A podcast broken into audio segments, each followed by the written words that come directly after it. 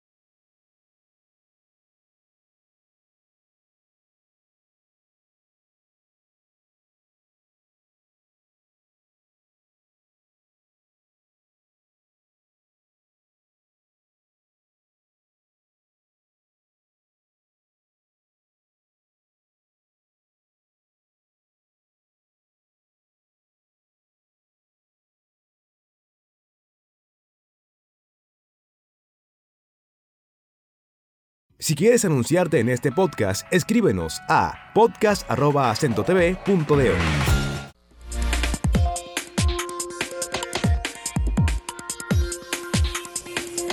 Bueno, señores, el tema de la elección de los dirigentes del PRM eh, la dirección ejecutiva es el que se llama, así es que se llama, eh, sigue dando de qué hablar porque dejaron fuera a personalidades importantes para el partido, miembros fundadores, personas que han estado ahí desde, desde cero, personas que se consideran que tienen bastante experiencia política y que tienen mucho que aportar a ese partido. Eh, estamos hablando del caso de Fafa Taveras, Ramón Albulquerque, Tony Raful, la misma Ginette Burnigal, senadora. Hay quienes también mencionan al diputado Aníbal Díaz, que quedó fuera. Y el pataleo ha sido porque eh, pasan a ser parte de esta dirección eh, Ito Bisonó, actual ministro de Industria y Comercio, y Roberto Ángel Salcedo, quien recientemente se integró al Partido Revolucionario Moderno. Eh, dentro de las respuestas o reacciones, la más eh, contundente, la que más ha sonado es la de Guido Gómez Mazara y eso era de esperarse porque sabemos que Guido es un hombre que si tiene algo que decir lo va a decir sin importar qué. Él entiende que el PRM está siguiendo prácticas conservadoras, las mismas que llevaron a la separación del PRD en su momento, entiende que... Eh, de esta forma el partido no logra unificarse, sino más bien dividirse, pero sigue apostando por competir por, una, por la candidatura presidencial y él dice que va para adelante. Ahí no se sabe bien qué va a terminar pasando. Lo que yo sí entiendo es que cuando hacen ese tipo de cambios, cuando no se toman en cuenta quizás a esas personas que desde cero están ahí o que tienen mucho que aportar, eso se llama un poquito al descontento y, lo que parece que está sucediendo en el PRM, desde mi punto de vista, es que eh, la, no sé si llamarle tendencia o corriente que se forman en los partidos, ¿verdad? Que sigue al presidente Luis Abinader, obviamente que es dominante. Sí. Eh, de hecho, eh, del grupo de Hipólito Mejía, apenas quedan personas en esos cargos de dirección. Bueno, está la secretaria general, que es la hija. La hija, Carolina. Pero es evidente que el grupo del presidente Abinader se fortaleció con un objetivo determinado, que él sea eh, el que consolide su liderazgo. Y quizá el próximo, la próxima coyuntura de enfrentamiento interno será cuando se decida cómo se va a elegir, es decidir cómo se va a elegir al candidato presidencial, porque lo que están denunciando, eh, Ramón Albuquerque, Guido Gómez Mazara y otros, es que se estaría pretendiendo hacerlo de la misma manera en que se hizo la convención, que se hizo una llamada convención de delegados, que participaron 1.300 eh, o 1.500 personas, cuando el padrón de ese partido está llegando a los 2 millones. Entonces lo que apuestan o que querían, el mismo Ramón Albuquerque, el voto secreto. Guido Gómez Mazara, no solo secreto, sino universal. Claro o sea, que votaran todos los PRMistas del padrón. Y es lo que ahora reclaman también, tanto Albuquerque como Guido Gómez Mazara, de que también sea el voto universal, porque ellos, el razonamiento es, eso decía Guido, que si el presidente Abinader se consolidó como líder, derrotando en dos ocasiones al expresidente Hipólito Mejía para convertirse en candidato en 2015 y en 2020, lo hizo mediante el voto universal. Entonces dice que mal pudiera que ahora se busquen argumentos para que se haga de nuevo con un grupo de delegados. ¿Tiene sentido? Eh, bueno, por lo menos en el aspecto de que es mucho más democrático, ¿verdad? Que se haga con, el voto universal. Además, no sé, porque eh, hay interpretaciones, pero la ley de partido habla de que se deben hacer, da una, una forma de elegir los candidatos, pero obviamente que lo más democrático es una primaria. Ese será el próximo punto de conflicto dentro del PRM. Y lógico, cuando un partido tiene inconvenientes o contradicciones, los competidores de ese partido, otros partidos, se alegran de eso. Eso es obvio. Si cuando el PLD se dividió, había alegría en el PRM. Porque pierden fuerza y eso da cabida a que entonces el otro grupo opositor, entonces eh, o sea, se debilita. Es como está pasando ahora mismo entre la competencia entre Fuerza del Pueblo y el PLD. Sí, claro. Cada vez que uno de esos dos sufre un traspié, el otro se alegra. Eh, están compitiendo los dos porque por ser más fuerte en la oposición y uno por quizá absorber al otro. No se sabe en qué va a terminar eso, pero pero ambos yo sí estoy seguro que están alegres de que en el PRM se produzcan estas contradicciones. Un partido nuevo y ya con esos problemas, la gente no quiere soltar nunca el poder, no sé qué tiene el poder que es tan rico. Acuerdo pero... lo, que dijo Hipólito, que, de que en un momento le pregunta a un primo, creo que fue, que dice, y, tanto problema, dice, si usted supiera, primo, qué bueno este carguito. el carguito del presidente. Bueno, son cosas de la política. Y yo pienso que todavía de nuestra democracia inmadura, porque se supondría uno que esas cosas ya no deberían ni tratarse, es decir, que si hay reglas democráticas que se cumplan con esas reglas y no temerle a someterse al escrutinio de la gente, de la mayoría, de la que vota, ¿no? Eh, no creo que eso, yo creo que incluso en una elección abierta, el presidente Abinader ganaría sin problema. Él tiene mucha popularidad. Y no tiene el poder también, el poder es la mayor popularidad. Señores, eso se ha dado. Cuando Balaguer estaba, que ya la gente estaba harta de él en los 12 años, cuando él pierde las elecciones frente a Antonio Guzmán del PRD, o yo digo frente a Peña Gómez, que fue que hizo discurso y todo y dirigió ese partido, eh, aunque no fue el candidato. Aún así, él sacó una cantidad importante de votos. Y aún ya viejo, porque había pasado muchos años por el poder, en el 2000, eh, sacó de, de, su partido, de partido a partido, superó el PLD. Ahora Danilo lo superó y quedó en segundo por las alianzas. Pero el poder arrastra una serie de cosas y crea, dicen, lealtades, agradecimiento, pero enemistades, porque hay gente que no le gusta lo que tú has hecho o le perjudica lo que tú has hecho. Y genera también otra cosa, complicidades y el poder da todo eso. Es difícil derrotar por eso a un presidente, es muy difícil, sobre todo dentro de su partido. Pero si lo hacen abierto y democrático es mucho mejor, pienso yo. Yo creo que eso es lo, mejor. Eh, hay otro tema y es eh, con relación a la justicia, el Ministerio Público, los procuradores, y es que a dos años de haberse, haber sido designados, eh, Wilson Camacho hizo un hilo de tweets donde prácticamente recuerda que eh, es una justicia independiente, que los procuradores van a ir detrás de, la corrupción, que nadie, eh, que el objetivo de este Ministerio Público es derrotar la impunidad.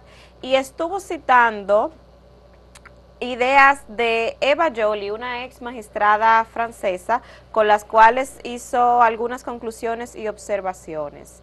Un ejemplo de, del hilo que él escribió eh, menciona que esta es ex magistrada escribió el libro Impunidad, la corrupción en las, en las entrañas del poder, del cual tomó algunas de sus vivencias, como por ejemplo la siguiente cita, ¿Qué democracia puede sobrevivir si las élites han adquirido de facto el poder de violar la ley y la garantía de quedar impunes?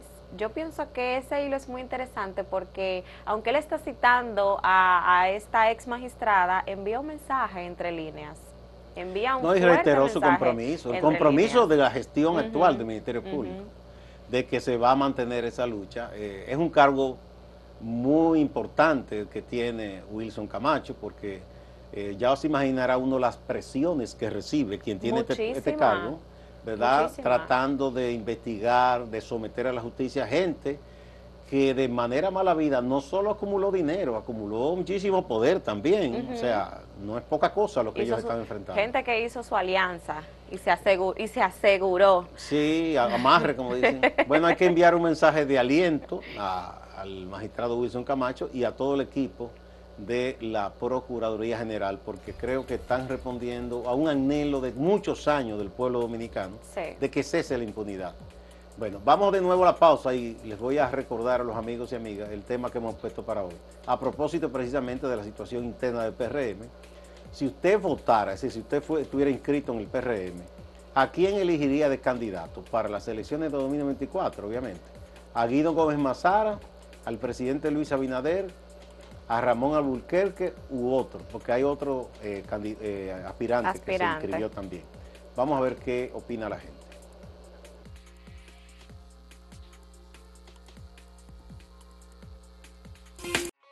Síguenos en redes sociales, arroba acento diario y arroba acento TV.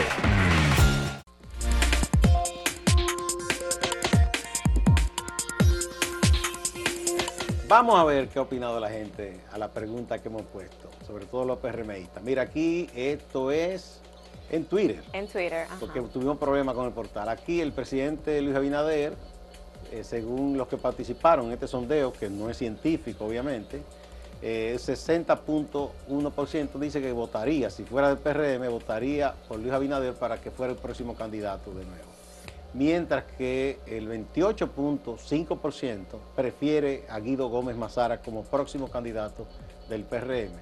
En tercer lugar está el ingeniero Ramón Alburquerque con 6.4%. Y en la opción otro está el 5.1%. Eso es en Twitter.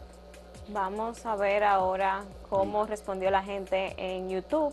Acá vemos que el 61% de los eh, participantes de la encuesta, si perteneciera al PRM, eh, votaría por Luis Abinader como el próximo candidato a la presidencia por ese partido.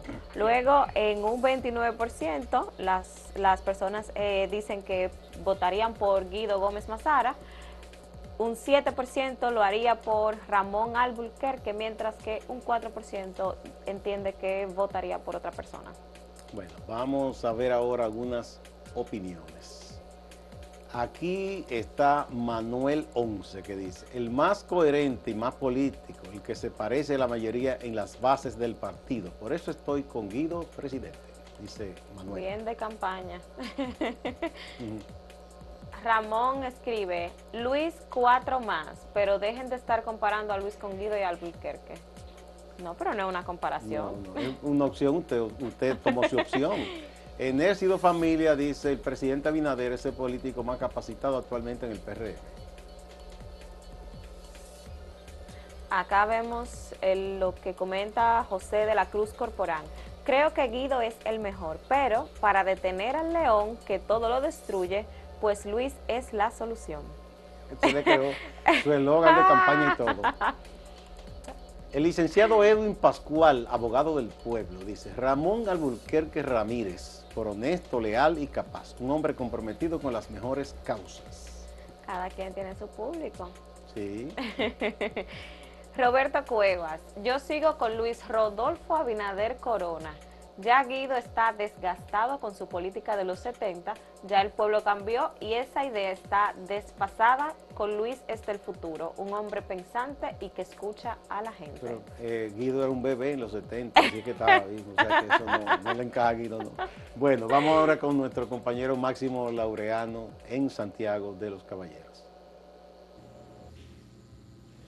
Gracias, saludos. La jueza de la Oficina de Atención Permanente del Distrito Judicial de Santiago, Giverti Polanco, se reservó el fallo de la coerción que se conoció este miércoles contra dos hombres que están imputados en el hallazgo de varias armas de fuego, incluidos seis fusiles.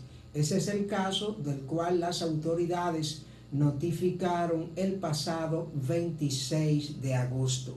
Los imputados son Gregory Alberto Diplan Guichardo y Juan Miguel Almonte Padilla, a quien apodan Colita. El fallo sería dado a conocer este jueves, según informó el Ministerio Público. Todo se aclaró en relación al joven Adonis Fernández, quien fue señalado en las redes sociales como responsable de haber matado a un joven mecánico en los ciruelitos. Resulta que se difundió una fotografía suya en las redes sociales, esto se hizo viral, entonces su abogado Manuel Tejada lo presentó ante el Ministerio Público para que la situación se aclarara. Se buscó en los archivos, no tiene expedientes y Adoni entonces fue dejado en libertad. Veamos lo que nos cuenta el abogado Miguel Minier, quien fue víctima de un atraco junto a unos compañeros suyos. Primero Minier habla de que los empresarios deben aportar para ayudar a resolver el problema de lo trataron los delincuentes y qué tuvo él que hacer de manera estratégica para salvar su vida. El empresario tiene que crear conciencia y tener una responsabilidad social corporativa.